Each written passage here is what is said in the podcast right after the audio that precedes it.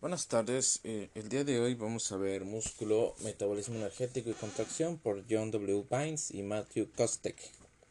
Esto de la, del libro de Bioquímica Médica de Bynes, eh, eh, vamos a empezar entonces.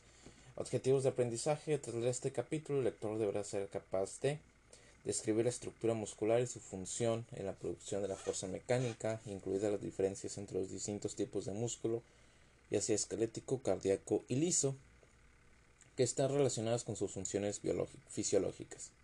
También describe la estructura y la composición de proteínas del sarcómero, el modelo de deslizamiento de filamentos de la contracción muscular y el origen del patrón de bandas en el músculo estriado. Describir la secuencia de acontecimientos en el acoplamiento excitación-contracción, incluir los papeles de, la despolarización de la membrana, el retículo sarcoplásmico y el detonante de calcio. Identificar los sitios clave de utilización de energía durante la contracción muscular, el papel de la creatina fosfato en el músculo esquelético y el impacto del tipo de fibras musculares esqueléticas en la utilización de sustratos y la función muscular. Describir los cambios en la masa y el metabolismo del músculo esquelético con la edad, en respuesta a un ejercicio agudo y prolongado y en enfermedades como la sarcopenia, el síndrome metabólico y las enfermedades debilitantes. Introducción. Hay tres tipos de músculo, esquelético, cardíaco y liso, cada uno con un papel fisiológico singular. La función común de los músculos es convertir la energía química en energía mecánica, pero cada músculo se distingue por el mecanismo de inicio de la contracción, la velocidad de desarrollo de la fuerza, la duración de la contracción, la capacidad para adaptarse al entorno y la utilización de sustratos. El músculo representa alrededor del 40% de la masa corporal total y la actividad muscular es uno de los principales determinantes del metabolismo global tanto en estado basal como en estado activo. Al realizar actividad física se producen cambios en el metabolismo del músculo esquelético. Estos cambios están directamente relacionados con la fuerza requerida y la duración de la actividad. Dichos factores también afectan a la utilización del que el músculo hace de glucosa y ácidos grasos como combustible. Además de la locomoción, el músculo esquelético también es fuente de calor corporal, aporta aminoácidos para la gluconeogénesis hepática especialmente durante el ayuno, y, es un lugar importante para la eliminación de la glucosa y los triglicéridos después de una comida. Por su papel fundamental en la regulación del flujo del combustible sistémico y el metabólico, la pérdida de masa muscular tiene un efecto importante en el metabolismo global. La vejez, la sepsis y las enfermedades debilitantes como el SIDA y el cáncer son procesos asociados a pérdida de masa muscular que a su vez se asocian con una mayor mortalidad. El, principal tema de este capítulo es el músculo esquelético, junto con una explicación de sus similitudes y diferencias la estructura, la función y el metabolismo del músculo esquelético cardíaco. El capítulo se inicia con una descripción del mecanismo de la contracción muscular, continúa con la señalización que inicia el proceso contráctil y luego examina el metabolismo energético básico para la contracción. Estructura muscular. El sarcómero, la unidad funcional contráctil del músculo.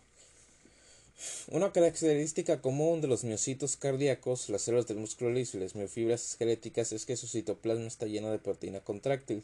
Esta proteína se dispone en series lineales de unidades de sarcómero en las miofibrillas esqueléticas y los miocitos cardíacos, dando a estos músculos un aspecto estriado. De ahí el término de músculo estriado. La, la proteína contráctil en las células de músculo liso no se organiza en una estructura sarcomérica y este tejido se describe como, como un músculo no estriado. La estructura jerárquica del músculo esquelético consiste en haces, fascículos de células fibrosas multinucleadas alargadas, miofibras. Las células de las miofibras contienen haces de miofibrillas que a su vez están compuestas de proteínas miofilamentosas, principalmente actina y miocina, que forman el sarcómero. El análisis del músculo mediante microscopía electrónica muestra un patrón repetitivo de regiones claras y oscuras en la miofibrilla. Estas regiones se conocen como bandas I isotrópicas y A anisotrópicas respectivamente. Es decir, las zonas claras son I isotrópicas y las zonas oscuras son A anisotrópicas. En el centro de la banda I se observa una línea Z más oscura,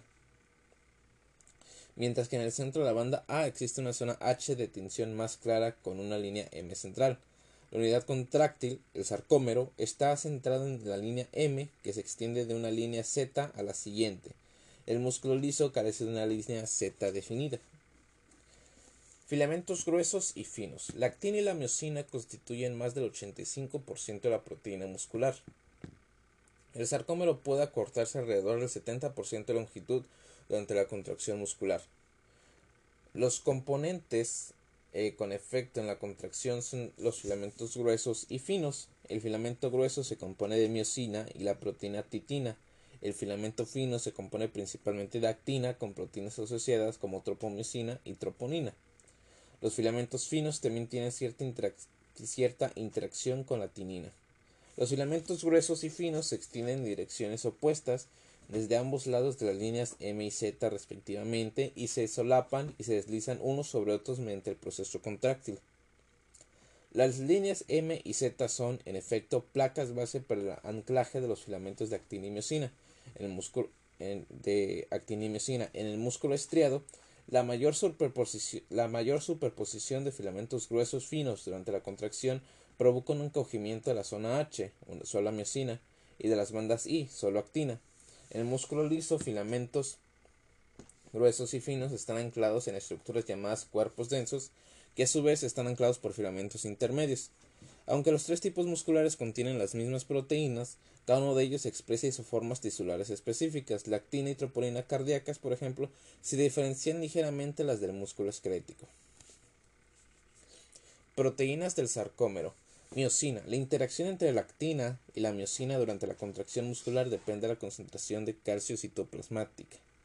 La miocina es una de las proteínas más abundantes en el cuerpo con una masa molecular de aproximadamente 500 kilodalton y además representa más de la mitad de la proteína muscular. El microscopio electrónico la miocina se ve con una proteína alargada con dos cabezas globulares. Es el componente principal del filamento grueso en el músculo. Cada molécula de miocina está formada por dos cadenas pesadas de más de 200 kilodalton y cuatro cadenas ligeras de menos de 20 kilodaltons. La cadena pesada puede subdividirse en dos regiones, en las regiones de la cola helicoidal y la cabeza glomerular. Las cuatro cadenas ligeras están unidas a las cabezas globulares. globulares. El análisis estructural por proteólisis limitada indica que hay dos regiones bisagras flexibles en la molécula de miocina. Una donde la cabeza globular se une a la región helicoidal y la otra en la región helicoidal. En la región helicoidal.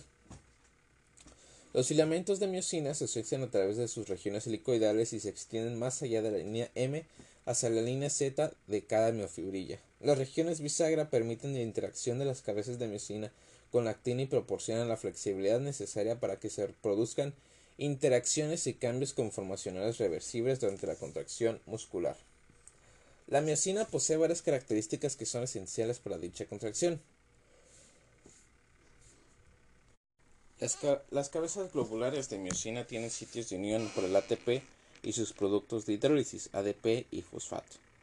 Las cabezas globulares de miocina tienen una actividad ATPasa dependiente de calcio eh, ah, de calcio más 2. La miocina se une de forma reversible a la actina en función de las concentraciones de calcio, ATP, ADP y fosfato. La unión de calcio y la hidrólisis del ATP provocan cambios importantes en la conformación de la molécula de miocina y su interacción con la actina. La actividad ATPasa de la miocina, las interacciones miocina-actina y los cambios estructurales están integrados en el modelo de deslizamiento de filamentos de la contracción muscular. También explican el desarrollo de la rigidez cadavérica. El aumento de calcio en el citoplasma del músculo, sarcoplasma, y el descenso de ATP después de la muerte dan lugar a una fuerte unión entre la miocina y la actina, formando el tejido muscular rígido. Actina. La actina está formada por subunidades de 42 kilodaltons, conocidas como actina G o actina globular, que polimerizan en una forma filamentosa, actina F, dos cadenas de polímeros, actina F, Dos cadenas de polímeros se enrollan entre sí para formar el, miofilamento de actina F. La actina F es el principal componente del filamento fino e interacciona con la miocina en el complejo actomiocina. Las cadenas de actina F se extienden en direcciones opuestas desde la línea Z, superponiéndose con las cadenas de miocina que se extienden desde la línea M. Cada filamento grueso que contiene miocina está rodeado por seis filamentos finos que contienen la molécula de actina. Cada filamento fino interacciona con tres filamentos gruesos que contienen miocina para un corte transversal. Tropomiosina y troponinas. Las troponinas modulan la interacción entre actina y miocina. La activación de la contracción muscular en el músculo estriado por el calcio implica proteínas asociadas a los filamentos finos, la tropomiosina y las troponinas. La tropomiosina es una proteína fibrosa que se extiende a lo largo de los surcos de la actina F. Cada molécula contiene 7 subunidades de actina G. La tropomiosina interviene en la estabilización de la actina F y en la coordinación de los cambios conformacionales de las subunidades de actina durante la contracción. En ausencia de calcio, la tropomiosina bloquea el lugar de unión de la miosina a la actina. Un complejo de troponinas se une a la tropomiosina TNT de unión a tropomiosina TNC de unión a calcio y TNI subunidad inhibidora. La unión de calcio a la TNC, es decir, de unión a calcio, una proteína de tipo calmodulina, induce cambios en la subunidad inhibidora que modifican la interacción entre tropomiosina y actina, exponiendo el sitio de unión a la miosina en la actina F y permitiendo interacciones actina-miosina. Titina la titina modula la tensión pasiva del músculo. La titina es la proteína más grande del cuerpo humano, con más de 34.000 aminoácidos y una masa de unos 3.800 kilodaltons.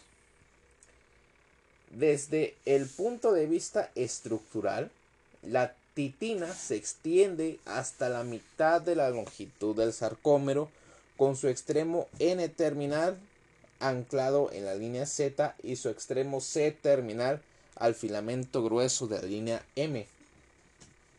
La titina posee un dominio PEVK elástico y extensible, rico en prolina, glutamina, valina y lisina, que contribuye a la tensión pasiva del músculo esquelético y miocárdico y un dominio sinasa que participa en la señalización intracelular. Dependiendo del músculo esquelético, la titina puede ser responsable de más de la mitad de la tensión pasiva del músculo y contribuye a la propiedad de resorte del sarcómero. Cuando un músculo se estira, la energía potencial se almacena en el, en el dominio PVK que recluta durante la regulación, durante la relajación. Las mutaciones en una región de la titina pueden ocasionar enfermedad genética cardíaca, por ejemplo miocardiopatía hipertrófica, mientras que una mutación en cualquier punto del gen provoca solamente una enfermedad del músculo esquelético, por ejemplo, distrofia muscular de la cintura escapular y pelviana. Proceso contráctil. Modelo de deslizamiento de filamentos de la contracción muscular. El modelo de deslizamiento de los filamentos describe como una serie de cambios químicos y estructurales en el complejo actomiosina pueden inducir a un acortamiento del sarcómero. La respuesta contráctil depende de la formación reversible y dependiente de calcio, de enlaces o puentes cruzados entre la cabeza de miosina y un sitio de unión de la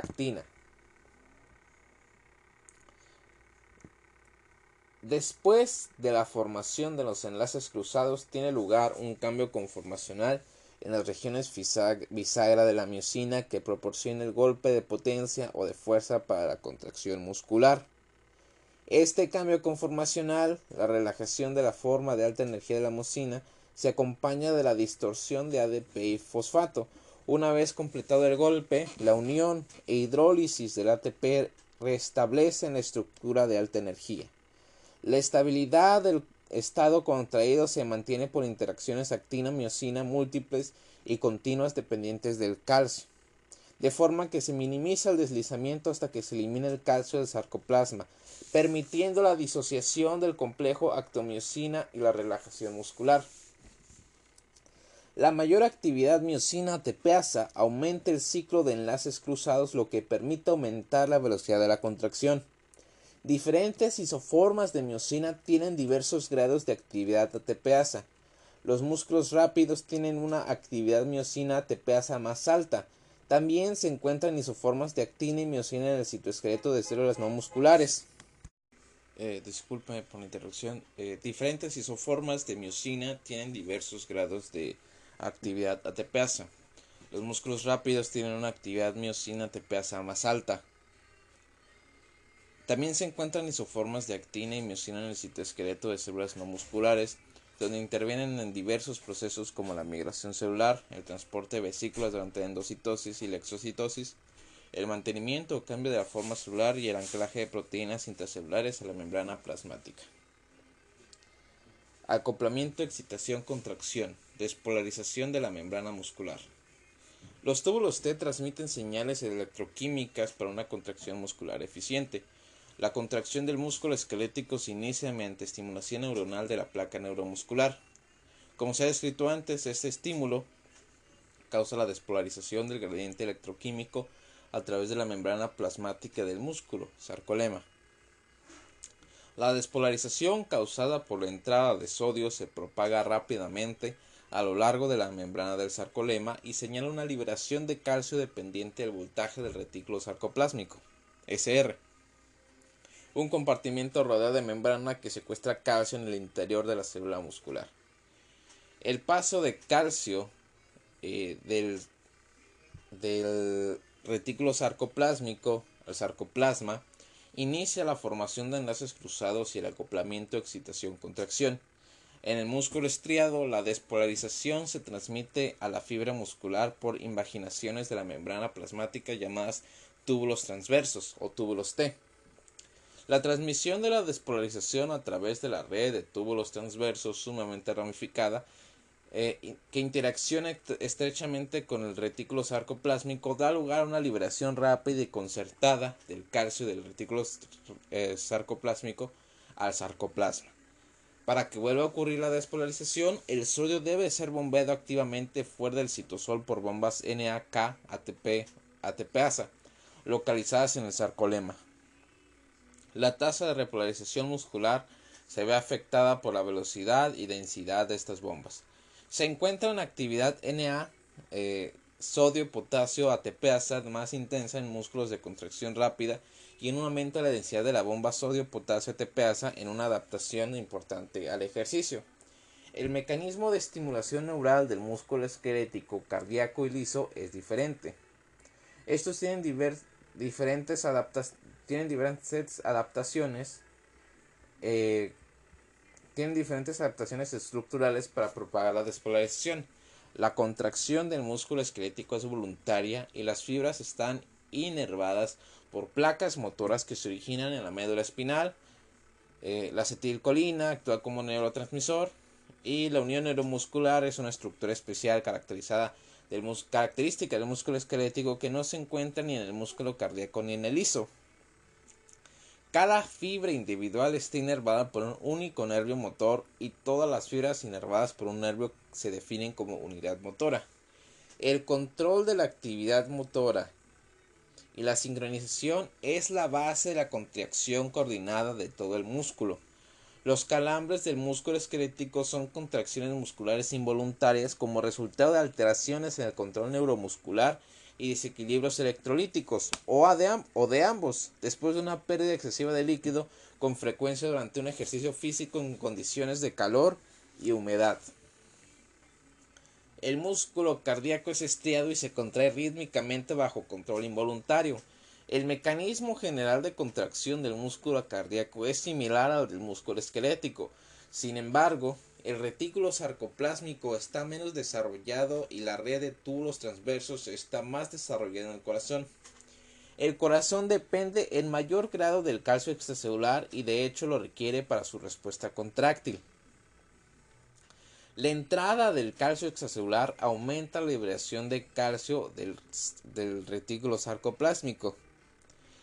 Careciendo de contacto nervioso directo, los miocitos cardíacos propagan la despolarización desde un nodo aislado, el nodo SA, sin auricular, a través de todo el miocardio.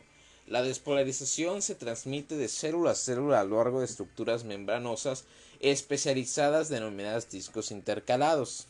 El músculo cardíaco también responde más a la regulación hormonal. Por ejemplo, las proteínas sinasas dependientes de AMP cíclico fosforilan proteínas de transporte y la TN intermedia mediante los cambios de la fuerza de contracción en respuesta a la adrenalina. El músculo liso puede responder tanto a factores nerviosos como a circulantes. A diferencia del músculo esquelético, las aferencias nerviosas al músculo liso inervan haces de células musculares que producen contracciones fásicas, rítmicas y tónicas sostenidas del tejido. El músculo liso también puede ser despolarizado por interacciones ligando receptor en el sarcolema. Esto se denomina acoplamiento farmacomecánico y es la base para numerosos fármacos que se entran en la contracción o la relajación del músculo liso. Los donantes de óxido nítrico, como el nitrito de amilo y la nitroglicerina, usados para el tratamiento de la angina, relajan los músculos lisos vasculares y aumentan el flujo de sangre al miocardio. Acoplamiento, excitación, contracción, la señal de calcio. Acoplamiento, excitación, contracción, la señal de calcio. El contenido de calcio del sarcoplasma normalmente es muy bajo, de 10 a la menos 7 mol por litro o, por litro o menos, pero aumenta rápidamente multiplicándose por 100 en respuesta a la estimulación neural. El retículo sarcoplásmico, un, organulo especializado derivado del retículo endoplásmico liso, es rico en una proteína de unión al calcio, la calsecuestrina, y en el sitio de secuestro de calcio dentro de la célula. en el músculo estriado, la despolarización de los túbulos T abre los canales de calcio en el, en el retículo sarcoplásmico. La entrada de calcio en el sarcoplasma desencadena las interacciones actina-miocina y la actividad miocina-tepeasa, causando la contracción muscular. Las troponinas no se expresan en el músculo liso. En este caso, el calcio desencadena la contracción por unión a la calmodulina y la activación de la sinasa de la cadena ligera de miocina. La fosforilación de la miocina potencia la interacción miocina-actina. El aumento de calcio intracelular activa más enlaces cruzados y acorta el sarcómero por activación de la miocina TPasa. Por tanto, concentraciones de calcio mayores aumentan la fuerza contráctil muscular hasta que se alcanza la saturación. Los antagonistas de los canales de calcio utilizados para tratar la hipertensión, como unifilipino, inhiben el flujo de calcio en el retículo sarcoplásmico, limitando por tanto la fuerza de contracción de los miocitos cardíacos. Mientras que la contracción muscular se desencadena por un aumento de calcio, la relajación muscular depende de que el calcio sea bombeado en forma activa de nuevo hacia el retículo sarcoplásmico. La velocidad de la relajación muscular está directamente relacionada con la actividad calcio ATPasa del, del retículo sarcoplásmico. El retículo sarcoplásmico es rico en calcio ATPasa que mantiene el calcio citolítico en el sarcoplasma a concentraciones submicromolares, 10 al menos 7 moles por litro con la, con la, molitro. Con la reducción de las concentraciones de calcio intracelular, el número de enlaces cruzados activos también disminuye, así como la fuerza contráctil muscular. Metabolismo energético del músculo. Recursos energéticos en la célula muscular. El músculo es la localización principal de la eliminación de glucosa, captación desde la circulación en el cuerpo y por lo tanto constituye una diana natural para el tratamiento de la hiperglucemia de la diabetes. El transportador de glucosa GLUT4 es, GLUT4 es transportado hasta la superficie celular no solo en respuesta a la insulina o productos farmacéuticos, sino también en respuesta al estado de energía celular y por contracciones musculares. De este modo, el ejercicio actúa como regulador de los valores de glucemia y de hecho el ejercicio es una excelente modalidad terapéutica en este contexto.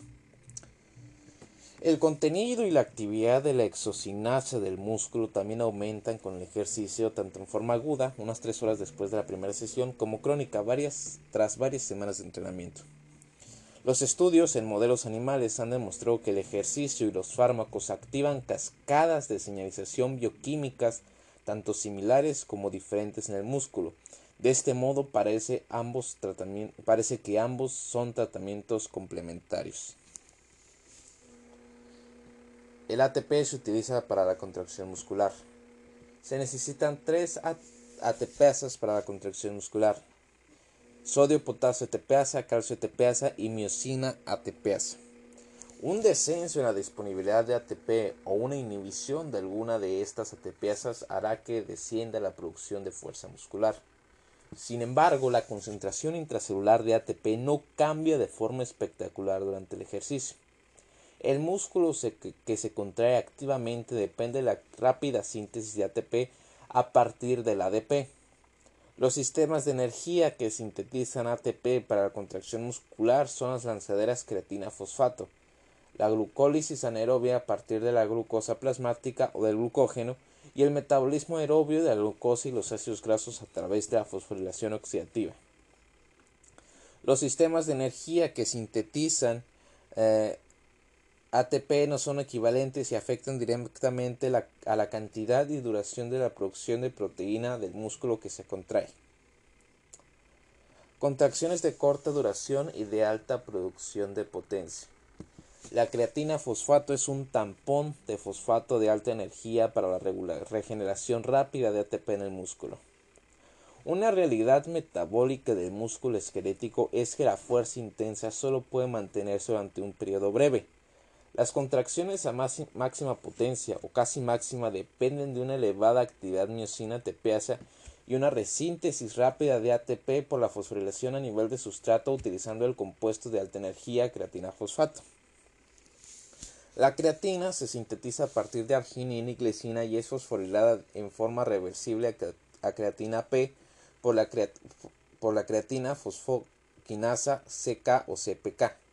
La CK o fosfato o creatina fosfoquinasa es una proteína dimérica de la que existen tres isoenzimas, las isoformas MM eh, de músculo esquelético, BB de cerebro y MB.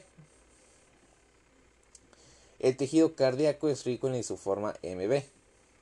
Las concentraciones de creatina fosfato en el músculo en reposo es varias veces superior a la del ATP, por lo tanto la concentración de ATP permanece relativamente constante durante los estadios eh, iniciales del ejercicio. Se repone no solo por la acción de la eh, creatina fosfoquinasa, sino también por la adenilatocinasa, la miocinasa, de la siguiente forma. Creatina fosfocinasa, creatina, me, creatina fosfato más ADP es igual a creatina más ATP. Adenilatocinasa es igual a 2 ADP es igual a ATP más AMP. Los depósitos de creatina fosfato disminuyen rápidamente durante el primer minuto de una contracción muscular de producción de alta potencia. A medida que se reducen los depósitos de creatina fosfato, el músculo se vuelve incapaz de mantener la potencia alta y la fuerza contráctil disminuye con rapidez. En este punto la glucogenólisis muscular pasa a ser la principal fuente de energía. La entrada de calcio hacia el músculo, aparte de su papel en la activación de la contracción dependiente de miocina TPasa, origina también la formación del complejo calcio-calmodulina que activa la fosforilasa sinasa catalizando la conversión de fosforilasa B a fosforilasa A. El MP también activa alostéricamente la fosforilasa muscular fosfofructoquinasa, acelerando la glucólisis a partir del glucógeno muscular. La fuerza sigue reduciéndose por la acumulación gradual de piruvato y lactato en el músculo de contracción, causando un descenso del pH muscular. La fuerza se reducirá hasta un nivel que pueda mantenerse por el metabolismo aerobio de los ácidos grasos. La máxima potencia aerobia es un 20% de la producción máxima de potencia y puede mantenerse alrededor del 50 al 60% de la potencia aerobia máxima durante periodos largos. Contracciones de baja intensidad y larga duración. Los ácidos grasos son la principal fuente de energía en el músculo durante el ejercicio prolongado. La disponibilidad y utilización de oxígeno en el trabajo muscular son limitaciones importantes para mantener una actividad física eh, continua. La actividad contráctil de larga duración requiere una liberación adecuada de oxígeno y la capacidad del músculo de utilizarlo. La liberación de oxígeno al músculo es alterada por las concentraciones de eritrocitos y de hemoglobina en sangre, el número de capilares en el músculo y la capacidad de la bomba cardíaca. El músculo sumamente oxidado tiene una densidad capilar más alta que el músculo glucolítico y la densidad capilar muscular aumenta con el entrenamiento físico de resistencia. La utilización del oxígeno muscular también está directamente relacionada con el número y el tamaño de las mitocondrias musculares. Los músculos sometidos a una actividad contráctil continua, como los músculos posturales, tienen más mitocondrias que el músculo que no contrae con frecuencia. Una observación estándar en el músculo sometido a mayores demandas contráctiles es una elevación de la actividad enzimática oxidativa. En reposo y en ejercicios físicos de baja intensidad, el oxígeno está fácilmente disponible y la oxidación aeróbica de los lípidos predomina como principal fuente de síntesis de ATP. Sin embargo, a mayores intensidades de trabajo, la disponibilidad de oxígeno y la utilización de lípidos pueden ser limitantes y por tanto la tasa de trabajo del músculo disminuye. Durante los primeros 15 a 30 minutos de ejercicio hay un cambio gradual de la glucogenólisis y la glucólisis aerobia del metabolismo aerobio de los ácidos grasos. Quizás sea una respuesta evolutiva para hacer frente al hecho de que el lactato producido durante la glucólisis es más ácido y menos difusible que el CO2. Al continuar el ejercicio, la adrenalina contribuye a la activación de la glucogenólisis hepática, aportando una, fuente exógena de glucosa por el músculo. Los lípidos se convierten en forma gradual en la principal fuente de energía en el músculo ante un ejercicio prolongado y de menor intensidad en el en el que el oxígeno no es limitante. El rendimiento muscular mantenido, fondo o resistencia depende de las concentraciones de glucógeno muscular. Las grasas se queman en la llama de los hidratos de carbono. Se necesita glucógeno para que el metabolismo de los lípidos en el músculo sea eficiente. Los corredores de maratón generalmente se topan con el muro cuando el glucógeno muscular alcanza una concentración significativamente baja. El glucógeno es la forma de almacenamiento de glucosa en el músculo esquelético y su concentración muscular puede modificarse con la dieta. Por ejemplo, con una carga de hidratos de carbono antes de correr un maratón. La fatiga, que puede definirse como la incapacidad de mantener la producción de la potencia deseada, aparece cuando la velocidad de utilización de ATP es mayor que su síntesis. Para una síntesis eficaz de ATP existe un requerimiento continuo de un valor basal de glucógeno del que se conoce poco, incluso cuando existe glucosa plasmática y cuando las grasas son la principal fuente de energía muscular. El metabolismo de los hidratos de carbono es una fuente importante del piruvato que es convertido a oxalacetato por la reacción anapleorótica de la piruvato carboxilasa. El oxalacetato es necesario para mantener la actividad del ciclo de los ácidos tricarboxílicos para la condensación de acetil-CoA procedente de las grasas. Hasta cierto punto el glucógeno muscular se puede ahorrar y aumentarse el tiempo de rendimiento ante una actividad física vigorosa prolongada, aumentando la disponibilidad de glucosa circulante ya sea mediante la gluconeogénesis o por la ingesta de hidratos de carbono como pan o bebidas isotónicas. La mayor utilización de ácidos grasos durante las primeras fases del ejercicio es una adaptación importante al entrenamiento de una actividad física intensa regular que también sirve para ahorrar las reservas de glucógeno. El músculo se compone de dos tipos de células de músculo estriado, las fibras glucolíticas rápidas y las oxidativas lentas. Las células musculares estriadas en general se clasifican por sus propiedades fisiológicas contráctiles, rápidas frente a lentas y por el tipo principal de metabolismo, oxidativo frente a glucolítico. El tipo muscular está estrechamente relacionado con la función muscular en el músculo esquelético y esta comparación puede verse eh, con facilidad en los músculos cuya contractilidad es infrecuente y para actividades, para actividades bruscas frente a músculos utilizados continuamente para mantener la postura antigravedad. Los dos tipos de músculo estriado se distinguen claramente por la coloración. El músculo glucolítico rápido utilizado por una actividad brusca tiene un aspecto blanco, como la pechuga de pollo. Los pollos graznan mucho, pero no pueden volar lejos. Por tener menos flujo sanguíneo, menor densidad mitocondrial y un contenido reducido de mioglobina en comparación con el músculo oxidativo de contracción lenta, que es rojo.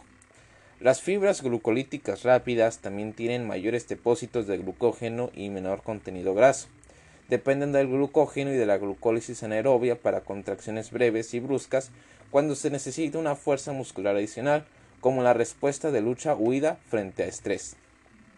Estas fibras musculares no pueden mantener la contracción durante periodos largos. En cambio, las fibras oxidativas lentas de los músculos posturales y en la pechuga de gasno los, y en la pechuga de ganso, los gansos que son aves migratorias, están bien perfundidas con sangre, con ricas mitocondrias y mioglobina. Este tipo de músculo tiene la capacidad de mantener contracciones de baja intensidad durante largos periodos de tiempo. El músculo lento utiliza la oxidación de los ácidos grasos para la síntesis de ATP, para lo que requieren mitocondrias. El músculo cardíaco que está contrayéndose de forma continua tiene varias características contráctiles y metabólicas similares a las del músculo esquelético oxidativo lento. El músculo cardíaco está bien irrigado, es rico en mitocondrias y depende en gran medida del metabolismo oxidativo de los ácidos grasos circulantes. La pechuga de ganso, que permite vuelos migratorios largos, es una carne bastante grasa y oscura en comparación con la pechuga de pollo y tiene muchas de las características del músculo cardíaco. Ingeniería genética y reposición muscular. A medida que han ido lográndose avances en el campo de la ingeniería genética, el tejido muscular ha pasado a ser uno de los objetivos experimentales principales para lograr hacer crecer un órgano fuera del cuerpo humano. El músculo procede de las células proliferativas que se originan en la capa germinal mesenquimal en el embrión en desarrollo. Estas células están determinadas hacia el linaje muscular y posteriormente se convierten en mioblastos. Los mioblastos abandonan el ciclo celular y se diferencian en una célula muscular multinucleada madura. Las células del músculo esquelético están completamente diferenciadas, pero el músculo esquelético contiene una población pequeña, menos del 5% de mionúcleos, de, de, precursores de células musculares indiferenciadas, las células satélites. La proliferación y, y diferenciación de las células satélites son pasos cruciales para el crecimiento y la reparación muscular postnatal como por ejemplo en respuesta al ejercicio y para la regeneración tras una lesión. El músculo esquelético es uno de los pocos tejidos humanos que pueden autorregenerarse en gran parte después de una lesión extensa. El músculo es un candidato ideal para la reposición tisular después de una lesión grave, ya sea que se adapta con, ya que se adapta con rapidez a un entorno mecánico y químico. Los músculos esqueléticos están sumamente especializados para su localización y su contenido correcto.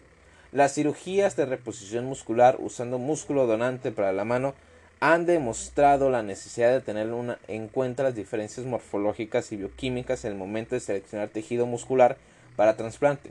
Como el músculo muestra una adaptación considerable, fantástica plasticidad, es probable que el músculo esquelético sea uno de los primeros tejidos junto a la piel para poder ser generado mediante técnicas de ingeniería genética fuera del cuerpo para su trasplante. Los mioblastos completamente diferenciados en el corazón se denominan miocitos cardíacos. Estas células permanecen con uno o dos más núcleos toda su vida. El corazón tiene una capacidad de regeneración muy limitada, de manera que los efectos del infarto del miocardio son muy prolongados. Los mioblastos del músculo liso se diferencian en células de músculo liso CML maduras pero a diferencia del músculo cardíaco o esquelético no están diferenciadas del todo. El fenotipo de las células musculares lisas también es variable en función a su localización y su función.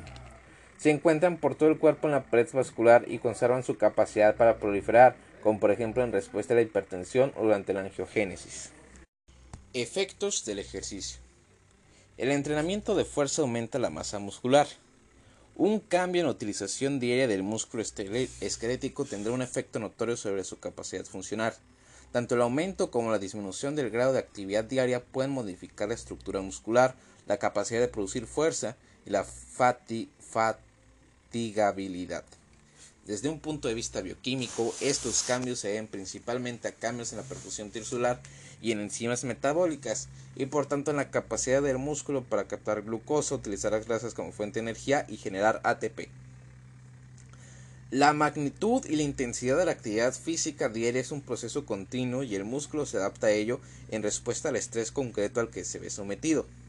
Para simplificarlo, debido a que esta es la razón del diseño de la mayoría de los estudios experimentales, podemos dividir el aumento del uso entrenamiento físico en dos categorías, entrenamiento de fuerza y aerobio. La finalidad principal del entrenamiento de fuerza es incrementar la capacidad en un músculo concreto o de un grupo muscular para generar fuerza. Esto se suele llevar a cabo a través de una serie de repeticiones de un movimiento concreto con una resistencia que únicamente le permite al músculo contraerse a lo largo del arco de movimientos un número muy limitado de veces. Por ejemplo, 6 a 8 repeticiones de mancuernas con el, con el bíceps. El objetivo del entrenamiento aerobio, denominado también entrenamiento de resistencia, es aumentar la resistencia y disminuir la fatiga durante una actividad física prolongada, pero de intensidad baja, como correr o caminar. Esto se consigue mediante una serie alta de repeticiones de contracciones musculares a una resistencia baja. Cada contracción muscular en el entrenamiento de fuerza podría ser del 75 al 90%, mientras que el entrenamiento aerobio podría ser del 15 al 20% de la producción de fuerza voluntaria máxima de dicho músculo. Los cambios bioquímicos en respuesta a estos tipos de ejercicios son diferentes. El entrenamiento de fuerza tiene efectos mínimos sobre la bioquímica del músculo. El incremento en la capacidad de producción de fuerza que se produce en el entrenamiento de fuerza se debe al aumento del tamaño de la célula, es decir, la hipertrofia. La hipertrofia de células musculares individuales se debe al aumento de las proteínas estructurales y sarcoméricas. Al aumentar las miofibrillas y sarcómeros, que son las unidades contractiles del músculo, la capacidad de producir fuerza aumenta. Cuando se examinan las enzimas glucolíticas y se normalizan frente al incremento del tamaño de la célula, no se aprecia cambio en el, en el entrenamiento de fuerza. Cuando se normaliza la actividad enzimática mitocondrial con respecto al aumento del tamaño de la célula del entrenamiento de fuerza, suele haber un descenso leve, lo que sugiere que aunque aumenta la capacidad de producción de fuerza, la capacidad de producir ATP al menos basándose en el tamaño de la célula, disminuye ligeramente. En términos de velocidad de contracción y de ciclos de enlaces cruzados del sarcómero, esto está determinado sobre todo por la actividad de la miocina ATPasa, la cual permanece relativamente invariable en respuesta al entrenamiento de resistencia. El entrenamiento de resistencia aerobio aumenta la capacidad metabólica oxidativa del músculo. En respuesta al entrenamiento aerobio, el principal cambio bioquímico es un incremento en la capacidad de metabolizar grasas, apoyada por el aumento de, en el número, en el tamaño y en las enzimas mitocondriales. Todos los tipos de fibras musculares, rápidas y lentas, aumentarán su contracción y multiplicarán por dos o por tres la actividad de la sintratosintasa y la del citocromo C, con lo que aumenta la producción de ATP para una carga de trabajo concreta, es decir, intensidad del ejercicio, de manera que el músculo puede depender más de la oxidación de las grasas y menos del metabolismo anaerobio. Este desplazamiento hacia el metabolismo aerobio retrasa la fatiga muscular. El entrenamiento aerobio solamente tiene efectos menores en las enzimas glucolíticas y los efectos sobre el tamaño celular secundarios o dicho entrenamiento también son mínimos. También pueden producirse pequeños cambios en la composición de la miocina tepeasa, dando lugar a un fenotipo muscular más lento, formación más lenta de enlaces cruzados durante la contracción, debido al entrenamiento aerobio.